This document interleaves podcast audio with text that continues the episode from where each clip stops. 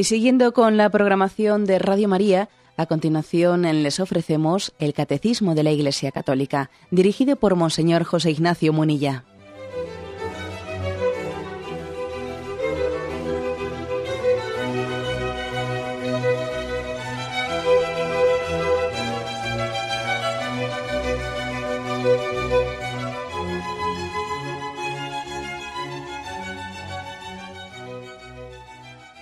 Cordial saludo a todos los oyentes de Radio María. Un día más, con la gracia del Señor, proseguimos el comentario del Catecismo de nuestra Madre la Iglesia.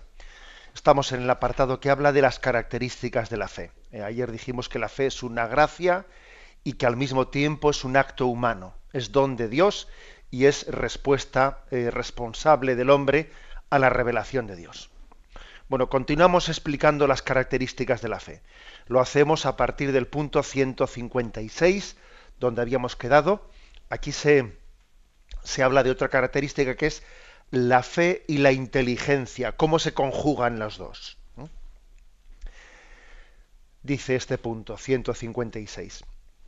El motivo de creer no radica en el hecho de que las verdades reveladas aparezcan como verdaderas e inteligibles a la luz de la razón natural. Creemos a causa de la autoridad de Dios mismo, que revela y no puede engañarse ni engañarnos.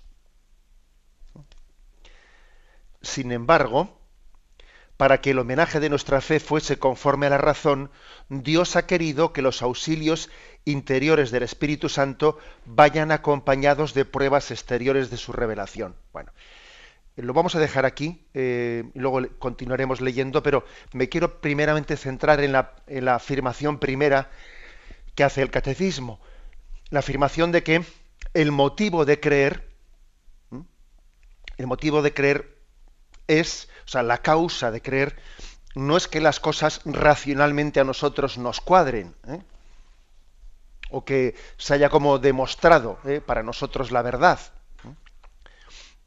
No, uno, uno cree, hace un acto de fe porque lo que se revela es Dios el que lo está revelando y por lo tanto Dios tiene una autoridad y Dios no se puede equivocar. ¿eh?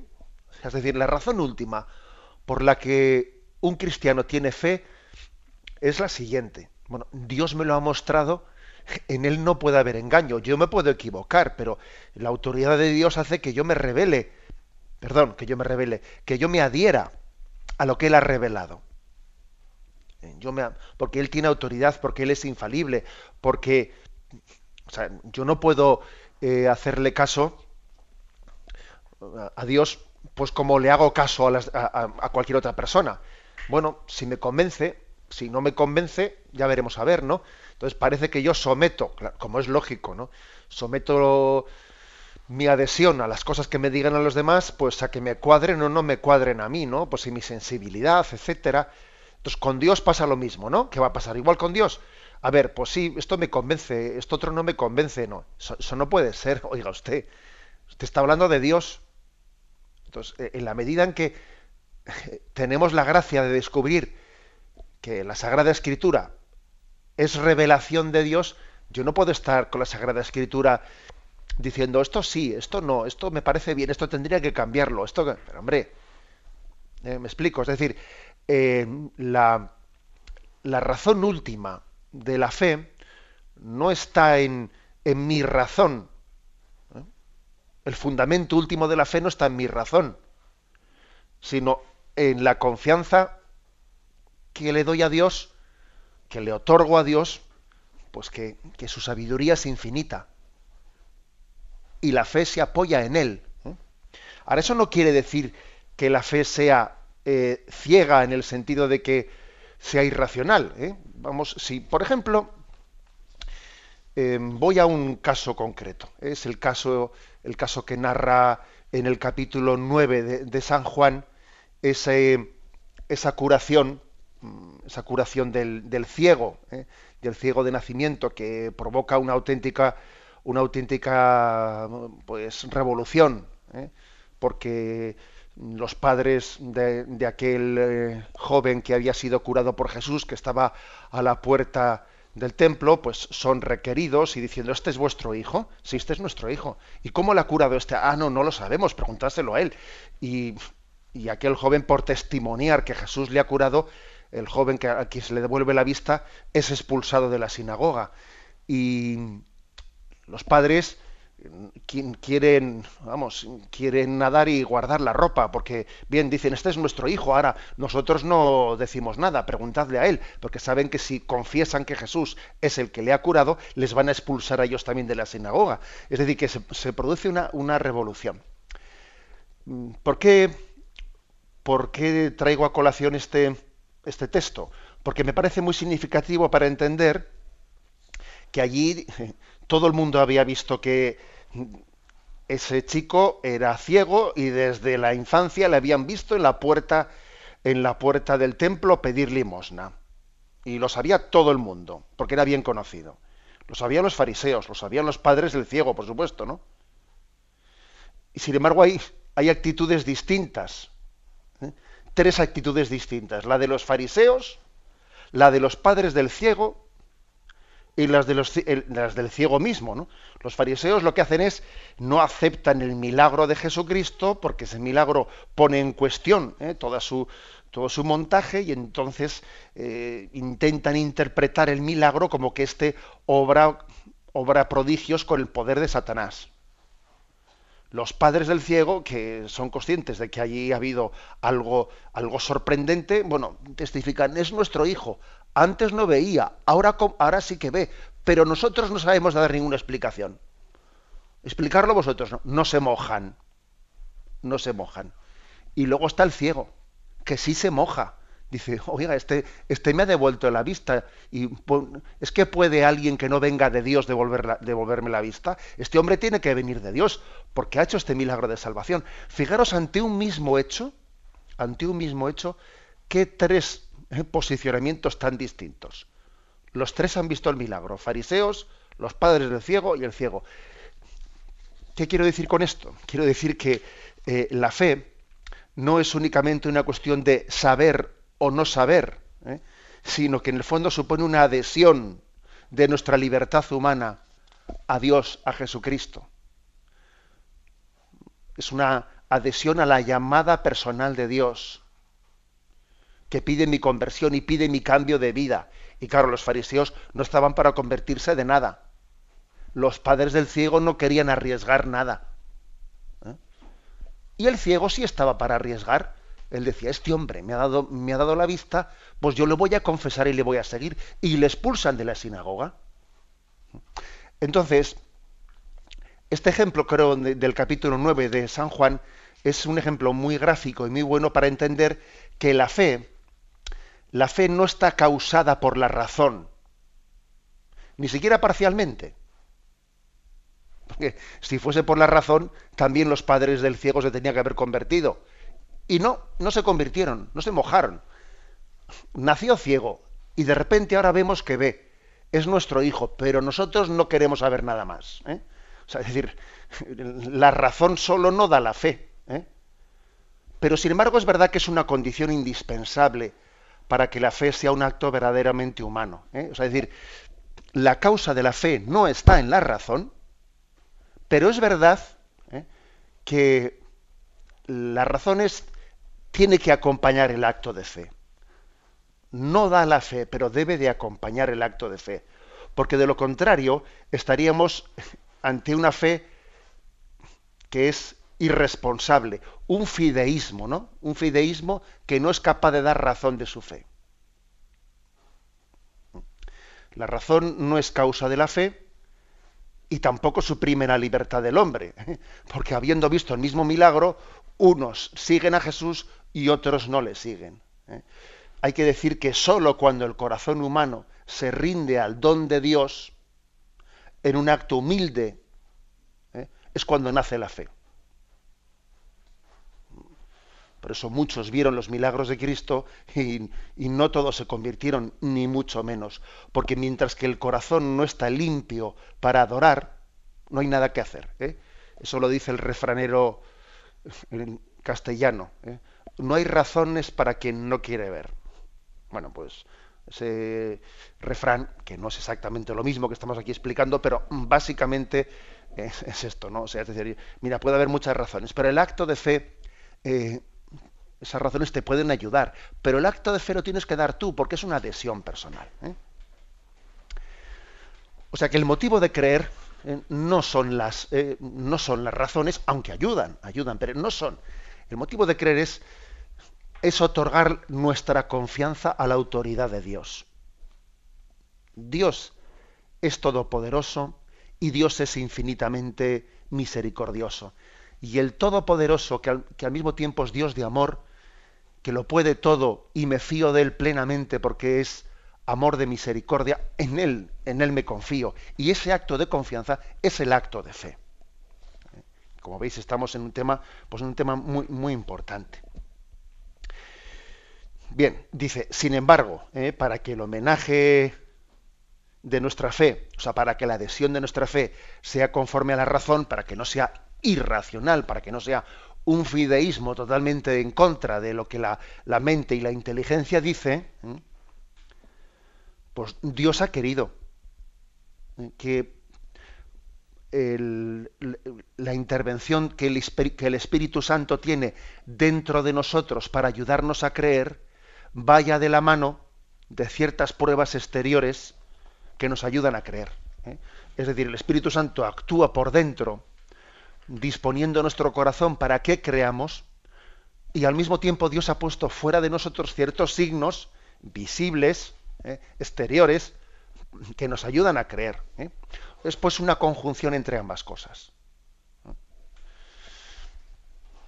Mm, vamos a ver, el, el, ejemplo concreto que nos pone aquí el, catecismo es el tema, por ejemplo, de los milagros de Jesucristo, de los santos. Aquí viene más, dice, los milagros de Cristo y de los santos, las profecías, la propagación y santidad de la Iglesia, su fecundidad, su estabilidad, son signos ciertos de la revelación, adaptados a la inteligencia de todos, motivos de credibilidad que muestran que el asentimiento de la fe no es en modo alguno un movimiento ciego del espíritu. ¿La fe es consecuencia de, de un cálculo racional o matemático? No. Entonces, ¿qué pasa? ¿Que la fe es totalmente irracional? No, tampoco. ¿eh? no, es ni un extremo ni el otro. ¿eh? Los dos extremos serían el fideísmo y el otro extremo el racionalismo. El fideísmo sería que la fe es un pura eh, acto de confianza en Dios, dando la espalda totalmente a la razón. No, eso no es verdad. Y el otro extremo sería, pues, la fe es la consecuencia mm, de un cálculo eh, o de una demostración racional o de una, pues una fórmula científica, pues no, ni una cosa, ni fideísmo ni, ni racionalismo. Dios ha querido que la fe, que es un don en el que el Espíritu Santo mueve nuestro corazón para que nos adhiramos a Dios, esté acompañada de signos externos que nos ayudan, nos ayudan a creer. Vamos a hablar de ellos, pero tenemos en primer lugar un momento de reflexión.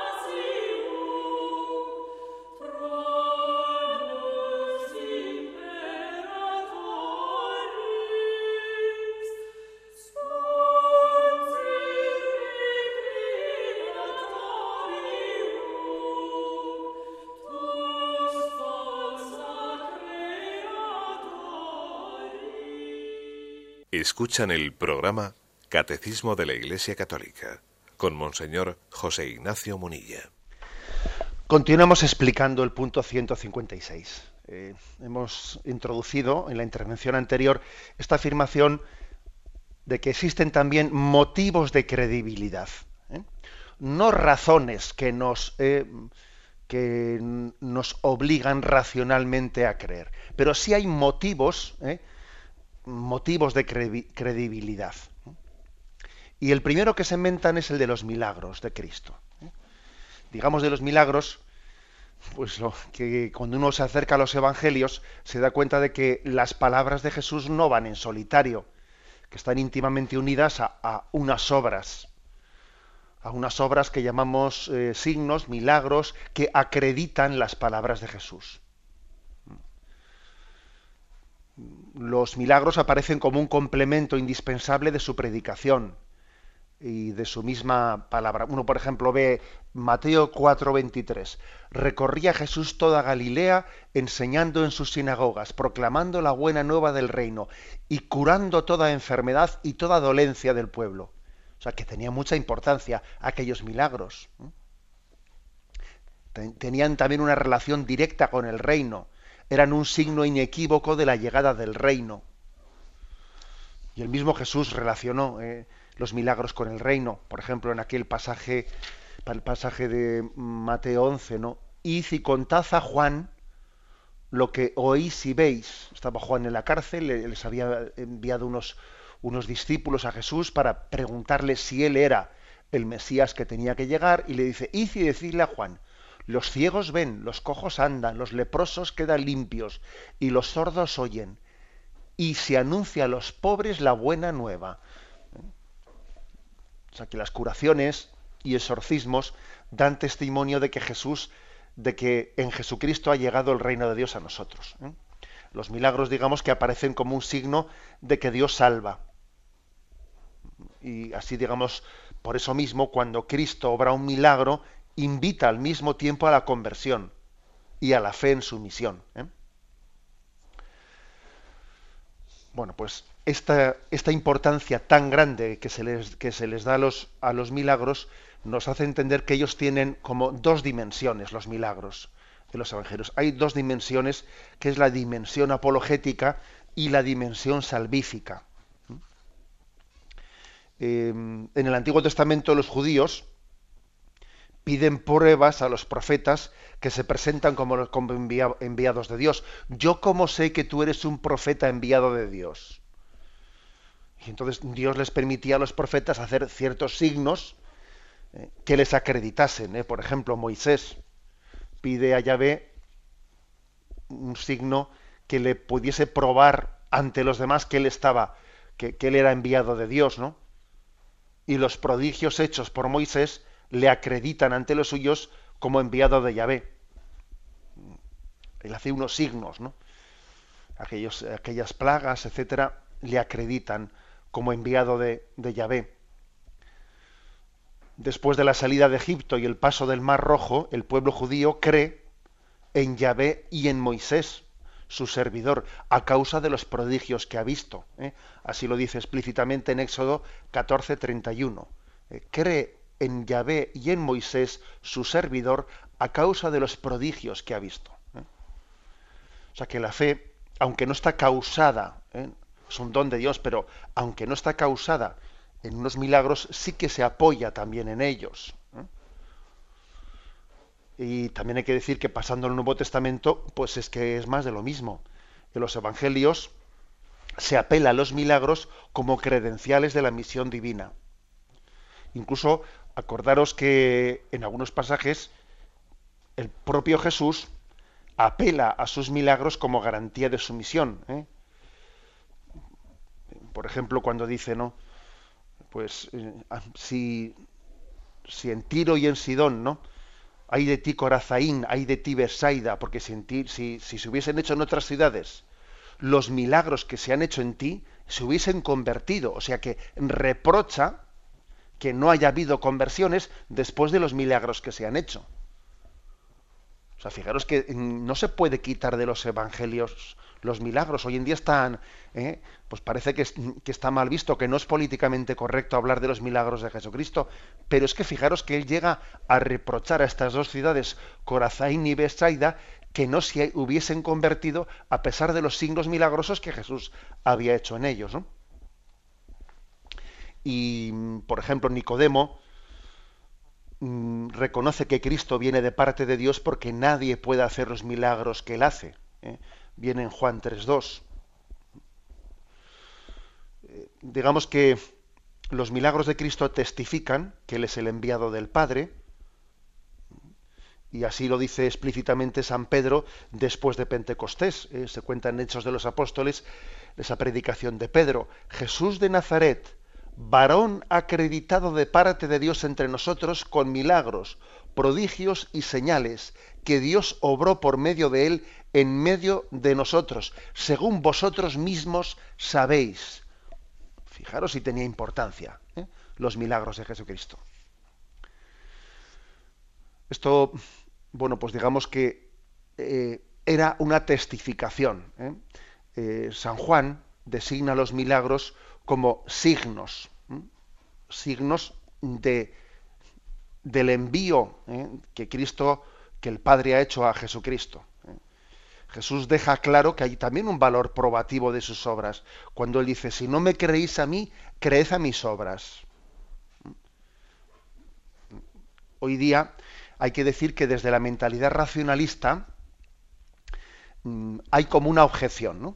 Una objeción de decir, bueno, es que tenemos que respetar la autonomía del mundo. Y entonces, ¿qué es eso de que Dios esté interviniendo eh, para hacer milagros? ¿no? Eso no es conforme a una visión moderna, ¿eh? moderna de la historia. Dios creó el mundo, puso unas leyes y el mundo se rige conforme a esas leyes. Dios, ¿qué es eso de que Dios esté aquí interviniendo y haciendo milagros? Eh, entonces, chirría a esa mentalidad actual que subraya tremendamente la autonomía del mundo y la distancia y la separación de, de Dios y el mundo, claro, chirría mucho la existencia de los milagros. Bueno, pero es que vamos a ver, nosotros no nos guiamos por lo políticamente correcto. O sea, no nos guiamos por eso. Como decía Chesterton, con mucha chispa, como es propio de él, ¿no? Decía, lo más increíble de los milagros es que existen. ¿Sabe usted? O sea, que es que eh, contrafacta, pues no, no, no, no valen argumentos. O sea, que es que los milagros existen. Entonces, en, una época están bien vistos, en otra época están mal vistos. Oiga, ¿qué le vamos a hacer? Pero nosotros no nos vamos a condicionar por la, eh, mentalidad del momento. ¿eh? En los evangelios, los, milagros forman una parte importante del testimonio de Jesucristo ante el mundo. Y no únicamente en, los evangelios, sino también en la, vida de la iglesia ha sido así. Tal es así que la, la propia iglesia hoy en día pues, pide también para canonizar a un santo, pide el que haya habido unos signos por su intercesión, unos signos milagrosos para tener eh, esa especie de garantía o certeza de que estar en el cielo. O sea que hay que rechazar los prejuicios ideológicos. Eso de que Dios no puede intervenir en la historia, ¿por qué no? Porque lo haya dicho un filósofo. Dios es libre. ¿eh? Es verdad que hay que distinguir ¿eh? el sentido estricto de la palabra milagro y el sentido más amplio. ¿eh? El sentido más estricto de la palabra milagro, pues es bueno, una intervención de Dios que de alguna manera eh, va más allá de las leyes físicas y naturales. ¿eh?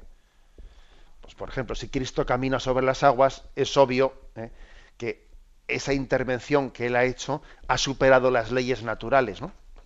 Y luego hay un sentido más amplio de, la palabra milagro, en el sentido de, de decir que la, la naturaleza misma, el mundo, la creación, es algo tan maravilloso, pues que, que, es como un milagro, ¿no? La vida es un milagro. Bien, entendida la palabra en un sentido amplio, ¿no? De hecho, ya decía San Agustín que todos los milagros ¿eh? que han ocurrido son menos milagros que el milagro de que el mundo, de que el mundo sea. ¿eh? Bueno, eso es una expresión de San Agustín diciendo, todos los milagros de la historia son menos milagro que el milagro del mundo en sí mismo, ¿no? que el milagro de la creación, que el milagro de la vida. ¿eh? Bien, es un concepto eh, de la palabra milagro más extenso.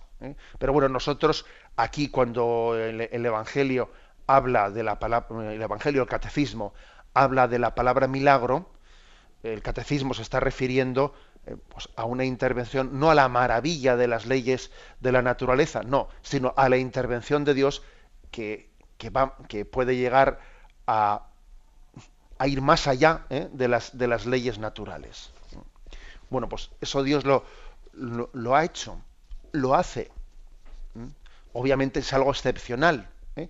es algo excepcional. De lo contrario, si no fuese excepcional, bueno, pues es verdad que no se respetaría eh, la autonomía del mundo, ¿eh?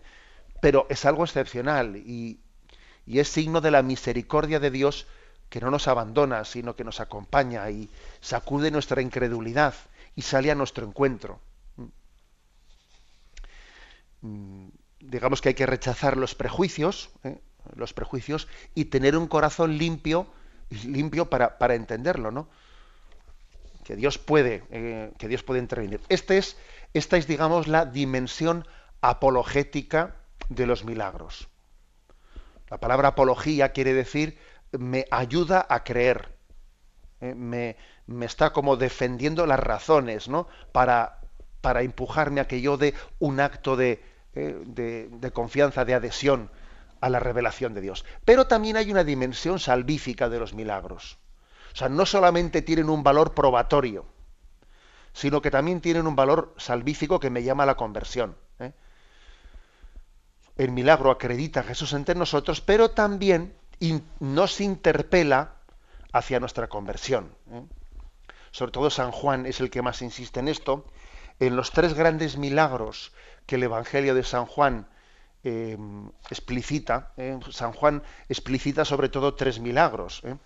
El milagro de la multiplicación de los panes, el milagro de la curación del ciego al que antes me he referido, que está en el capítulo 9 de San Juan, el de la multiplicación de los panes está en el sexto, y el milagro de la resurrección de Lázaro. Esos tres milagros son los que se narran en San Juan de una manera más larga, más explícita. Bueno, pues si os fijáis, los tres milagros tienen también eh, una catequesis salvífica eh, por, parte de, por parte de San Juan.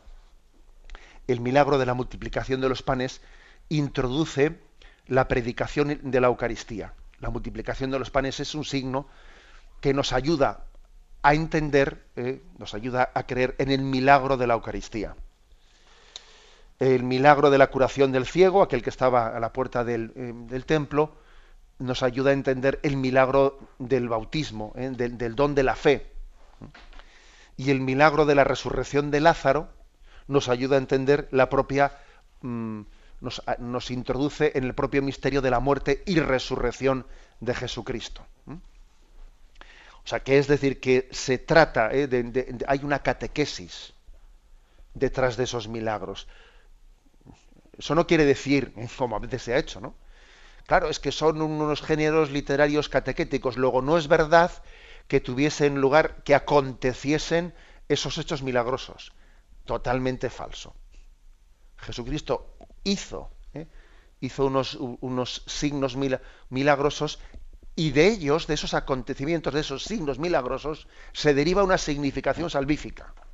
¿Eh? Pero no es que, digamos que la, la interpretación catequética eh, eh, sea, sea, la que invente el, el, acontecimiento histórico del milagro. No.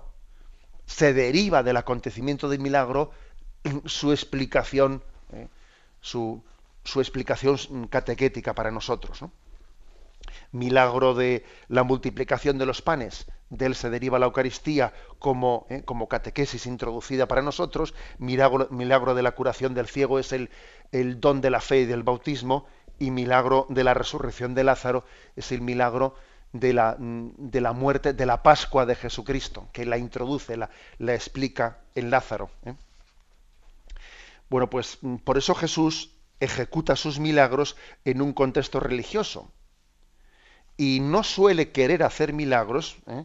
allá donde no hay clima religioso para hacerlos. ¿eh? Y se niega a hacer el numerito de circo que Herodes le pide. ¿eh? Y dice, aquí no había fe, y, allí se, negó a hacer milagros allí donde no había suficiente fe para, para acogerlos. Por ejemplo, si veis el texto de Marcos 6, Marcos 6, versículos del 1 al 6, ahí se dice, Salió de allí y vino a su patria, y sus discípulos le siguen. Cuando llegó el sábado, se puso a enseñar en la sinagoga. La multitud al oírle quedaba maravillada y decía, ¿de dónde le viene esto? ¿Y qué sabiduría es esta que le ha sido dada? ¿Y esos milagros que ha hecho por sus manos? ¿No es este el carpintero, el hijo de María y hermano de Santiago, José, Judas y Simón? Y Jesús respondió, un profeta solo en su patria, entre sus parientes y en su casa, carece de prestigio. Y no podía hacer allí ningún milagro, a excepción de unos pocos enfermos a quienes curó imponiéndole las manos. Y se maravilló de su falta de fe. Y recorría los pueblos del contorno enseñando. Es decir, que él no vio en su propia patria suficiente fe para hacer milagros, ¿eh? porque le miraban con escepticismo. Entonces, él no quería que sus milagros fuesen una especie de espectáculo quería que fuesen unos signos para introducir en la fe. Y donde no veía, suficiente disposición, no los hacía. ¿Mm? Y hay más textos que, que, subrayan esto. Los judíos, por su parte, le piden una gran señal que produzca la admiración de todos. Y él dice, eh, no se os dará más que la señal de Jonás. ¿eh? Pedís, un, pedís un signo. ¿eh? Ahí tenéis el signo de Jonás, si queréis creer. Como, como Jonás estuvo tres días en el vientre de la ballena, así el Hijo del Hombre, el signo es la muerte y resurrección de Jesucristo. O sea, es decir, que no se trata únicamente de una dimensión apologética, sino también de una dimensión salvífica. Y Jesús hace milagros para testificar que Él es Hijo de Dios, pero al mismo tiempo para llamar a la conversión hasta el punto de que allí donde no ve disposición para convertirse, se niega a hacer milagros en plan espectáculo, en plan circo. Y así entendemos, eh, entendemos esto que el catecismo quiere hoy explicarnos, cómo mm, por una parte el, Espíritu Santo está mm, moviendo nuestro corazón para la fe, pero al mismo tiempo también nos da externamente, exteriormente, signos visibles que acreditan, ¿eh? acreditan esa fe. Tenemos un momento de reflexión y continuaremos enseguida.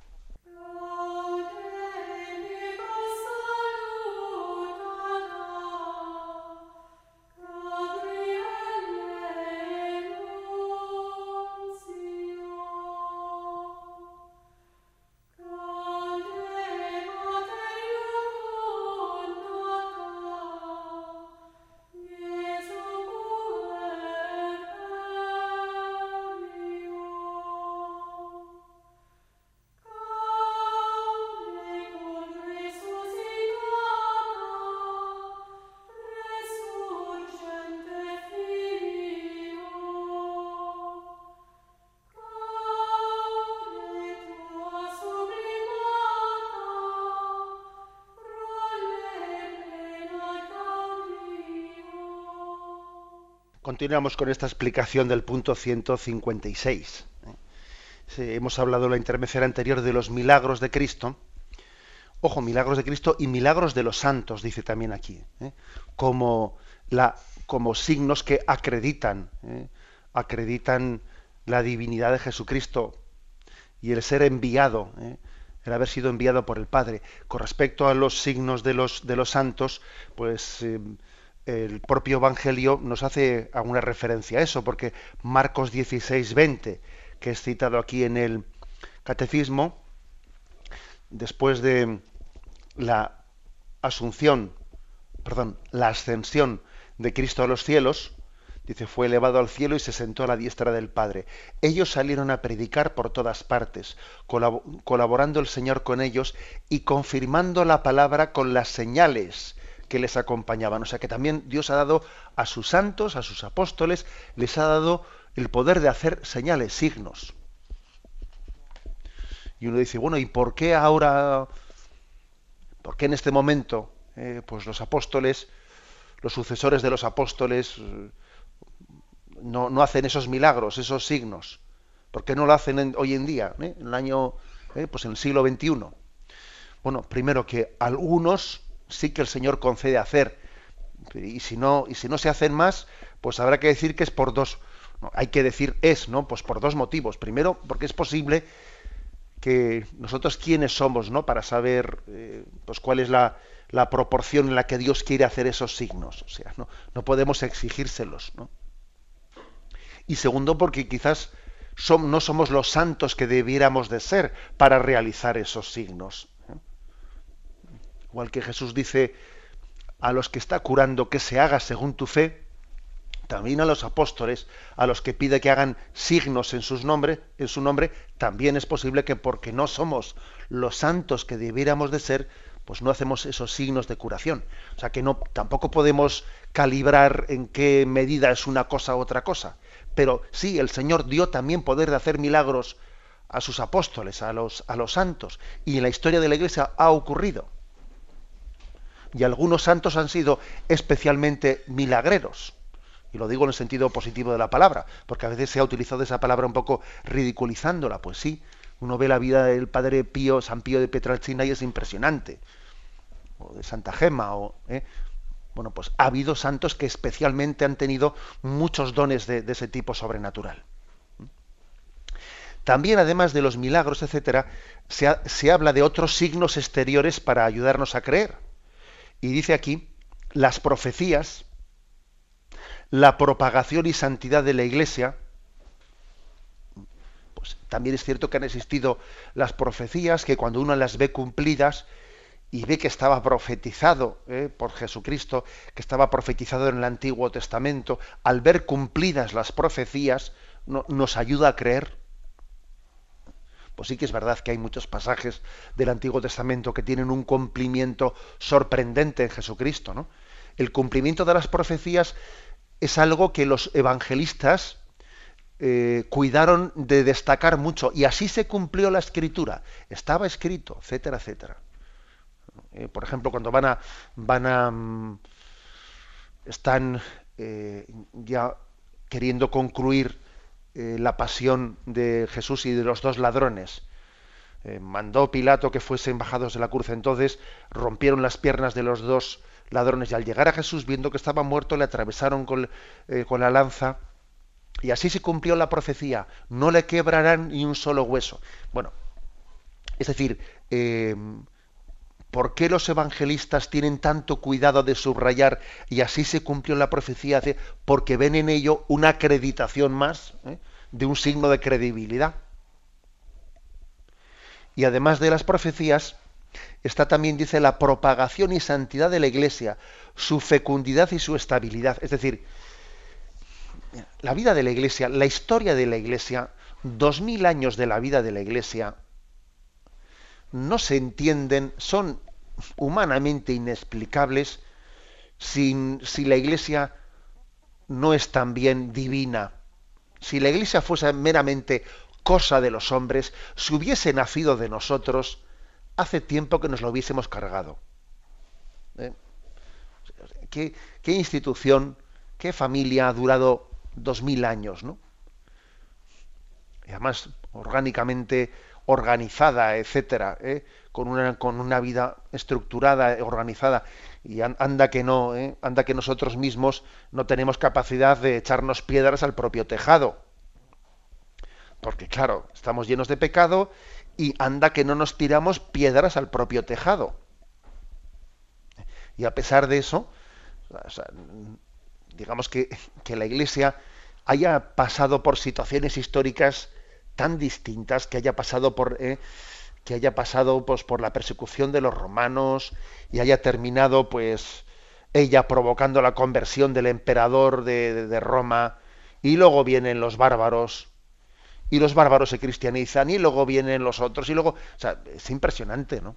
Es impresionante cómo la Iglesia es como el fermento, es como el alma que es capaz de, de encarnarse en cualquier situación histórica, adversa, no adversa, lo contrario, bueno, es impresionante. ¿eh? La verdad es que la historia de la Iglesia, vista en su conjunto, es una prueba de su divinidad, una prueba de cómo ha sido asistida, ¿no? Como ya sé, que hoy en día muchas veces la historia de la Iglesia suele ser leída en clave de leyendas negras y en clave de ir a intentar buscar un marrón, ¿eh? pues para que de esa manera, eso, es lo frecuente, y la ignorancia eh, de las cosas más duras que por las que un joven hoy en día puede ser manipulado, aparte de por la filosofía, también puede ser por la, la historia, por una enseñanza de la historia totalmente manipulada. Le sacan cuatro historias, le sacan la Inquisición, le sacan no sé qué, se la cuentan a su manera, ¿eh? y, bueno, pero, pero es que la historia de la Iglesia hay que verla en su contexto y en su conjunto, en su contexto y en su conjunto. Y uno se da cuenta que, esto no puede ser solamente obra de los hombres, que esto tiene que ser obra de Dios, que la Iglesia todo el bien que ha hecho en el mundo y todo el bien que hace en el mundo y toda su extensión con, hombres tan, eh, tan débiles, etcétera, o sea, la Iglesia no únicamente lleva a cabo su labor a través de los miembros que la formamos, sino a pesar de los miembros que la formamos, lleva a cabo su misión. Porque el Espíritu Santo la sostiene, la guía, y eso nos tiene que llevar a creer. En la iglesia, fijaros bien, hay suficientes luces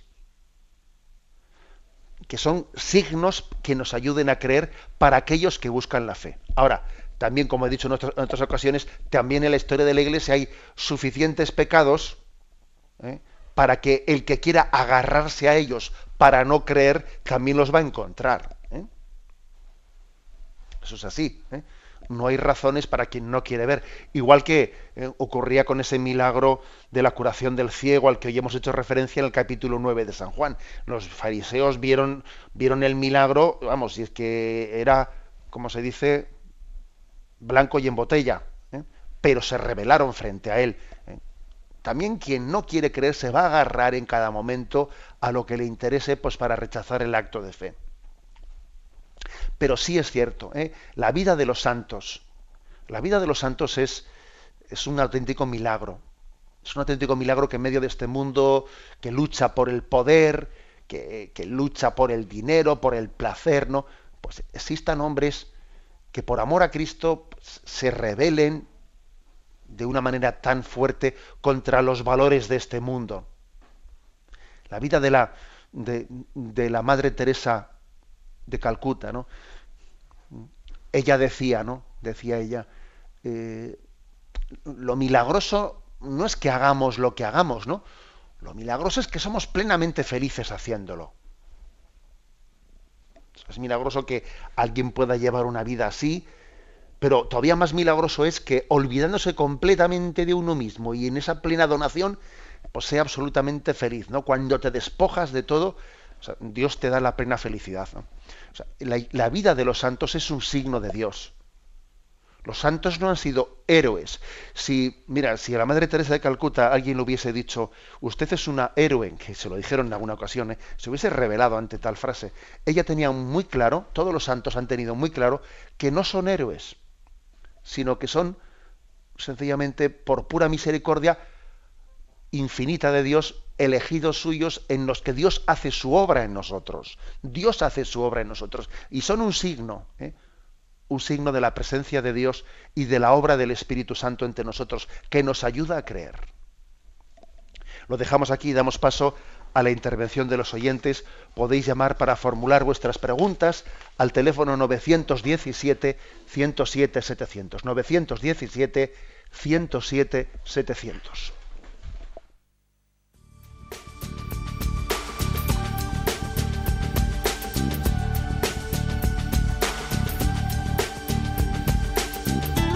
Radio María le ofrece la oportunidad de recibir en su casa sus programas favoritos.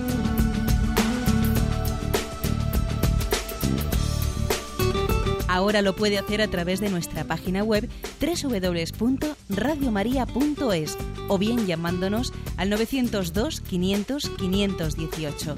902 500 518. Pídanos el programa que más le interesa en cualquiera de sus emisiones, especificando el día y la hora que lo ha escuchado. Solo nos tiene que decir si lo quiere en CD de audio o CD o DVD en MP3. Haga su solicitud en el 902 500 518 y en www.radiomaria.es. Radio María, más cerca de usted.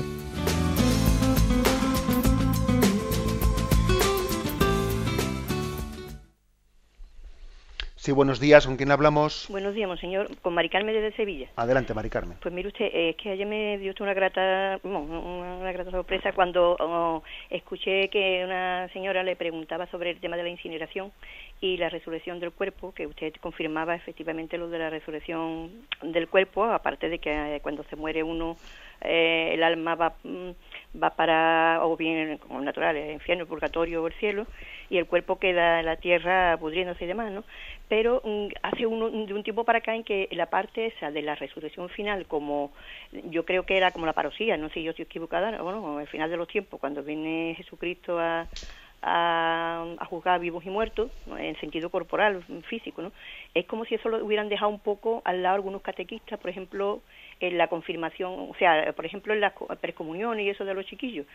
Y yo lo estuve comentando a ver con un catequista y le comenté que, que por qué cuando se hablaba de la resolución final, por ejemplo, ahora en el tiempo este de la resurrección de Semana Santa, que se habla de Jesucristo, se habla y nuestra resolución final, y, mm, y se queda como el día en que nosotros morimos, en que el cuerpo, mm, la materia se queda y, y el, el alma pues resucita en Cristo, en el cielo y demás, ¿no? Pero mm, esa resolución final yo lo entendía también como el, día final del mundo, ¿verdad? Como, no sé, yo estoy equivocada, mm, como la parosilla, no sé quién... Le digo alguna cosilla. Mire, pues eh, ciertamente, yo creo que tiene usted razón, que, posiblemente hay mm, ciertos silencios, ¿eh? así un poco en la predicación catequética o en la propia predicación litúrgica de la Iglesia, que tenemos que cuidar. Si uno se fija en las oraciones litúrgicas, que son muy importantes porque las oraciones litúrgicas que vienen de toda la tradición de la Iglesia nos enseñan a entender que, cuál es la fe católica. Y se dice lex orandi, lex credendi, eso que la Iglesia reza es lo que cree. Bueno, pues si uno se fija en las oraciones litúrgicas, ahí está muy claro. Cuando uno va a un funeral, en las oraciones del misal está muy claro, eh, se diferencia entre la inmortalidad del alma, el momento de la muerte, de la resurrección final, que será al final de los tiempos en la parusía, cuando Cristo venga como juez de vivos y muertos. ¿eh? La resurrección final, en la que los cuerpos que resuciten se unan a las, a las almas, tendrá lugar en la parusía final. Y esto es específico del cristianismo.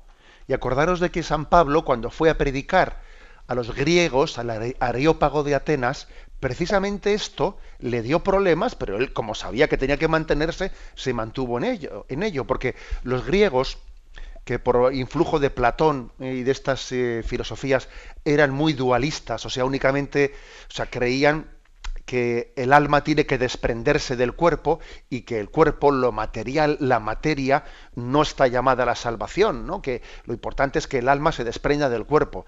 Y frente a ellos, San Pablo fue a predicarles la resurrección de Jesucristo y nuestra resurrección al final de los tiempos.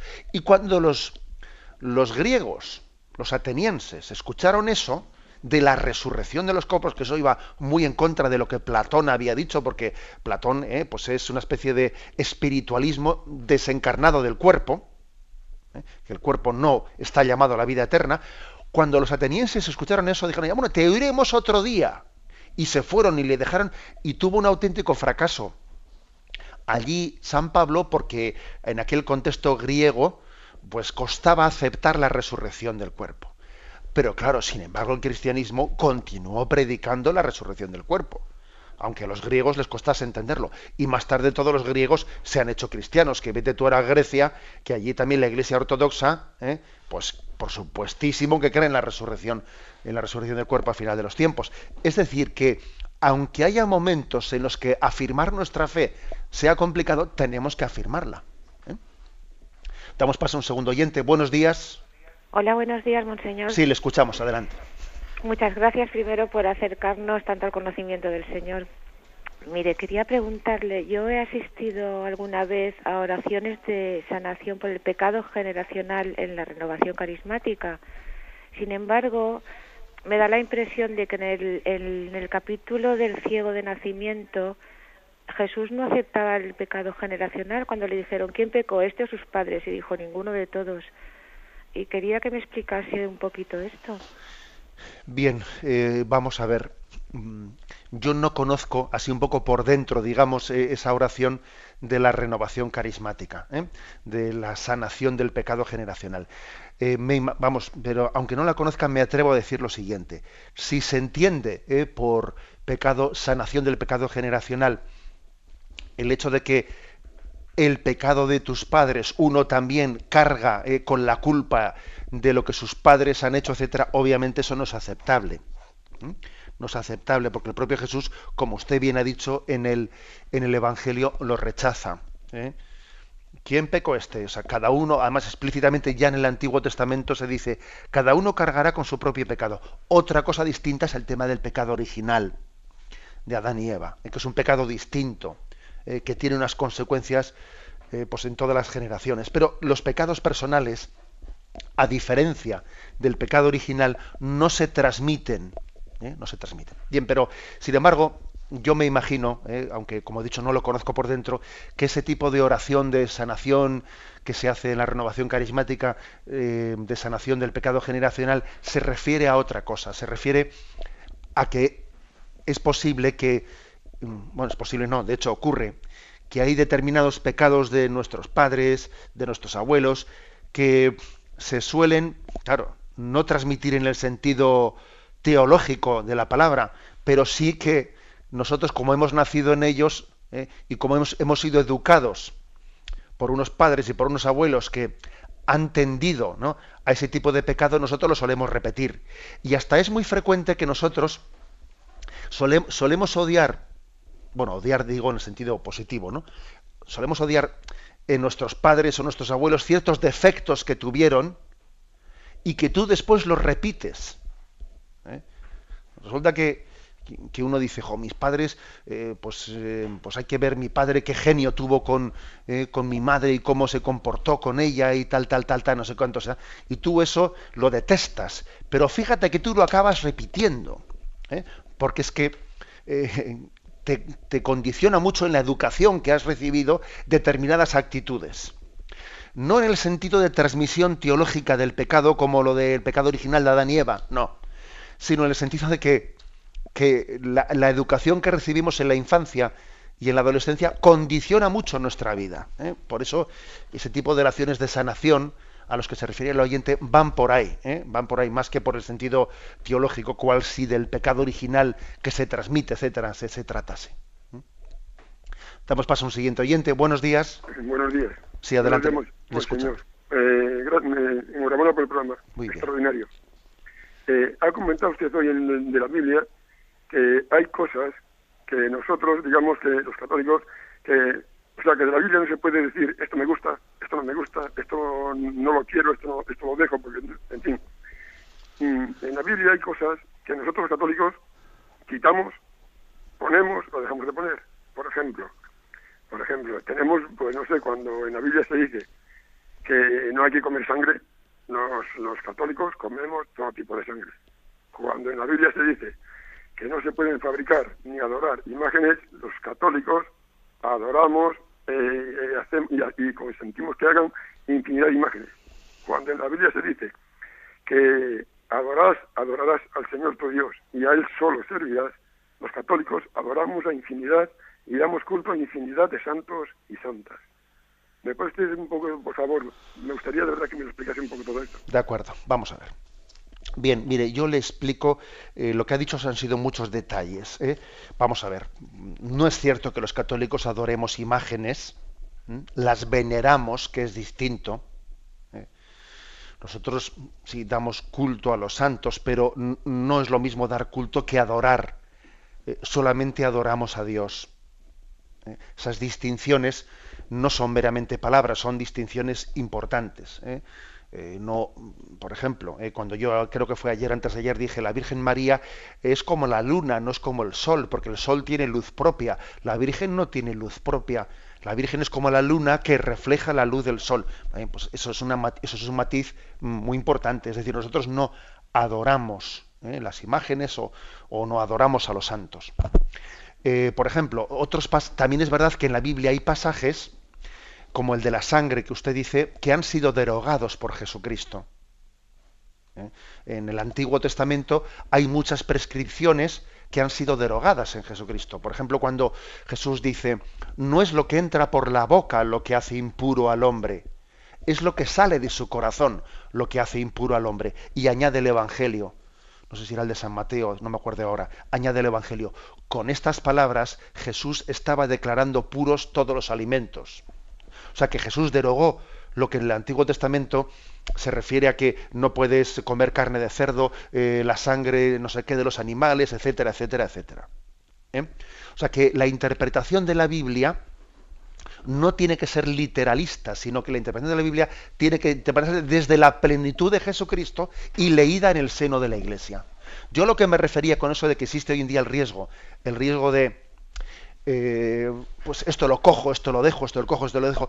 Es que a veces se, leen hoy en día el Nuevo Testamento dependiendo de la ideología que uno tenga, va, quitando o va poniendo cosas. Por ejemplo, con ciertas ideologías, hoy en día lo que no se quiere es, o sea, se quiere pasar por el alto lo que dice Jesucristo del divorcio, porque eso hoy en día es jueces, ¿sabes? Entonces, eh, hay determinadas actitudes eh, que pretenden juzgar el Evangelio desde nuestra, eh, desde nuestra ideología y eso no es aceptable. Si me permitís el chiste, como decía alguno, ¿no? Dice, como decía Jesucristo y en parte tenía razón, hombre, no, en parte tenía razón, no, mire usted, o sea, Jesucristo usted, que es el Hijo de Dios, usted no le puede estar en parte acogiendo y en parte no estoy de acuerdo con él. O sea, es el Hijo de Dios y usted tiene que abrirse plenamente a su revelación. ¿eh? Si es el Hijo de Dios, no puedes decir en parte. Damos paso, ay no, perdón, que tenemos el tiempo, el tiempo cumplido. La bendición de Dios Todopoderoso, Padre, Hijo y Espíritu Santo, esté con vosotros. Alabado sea Jesucristo.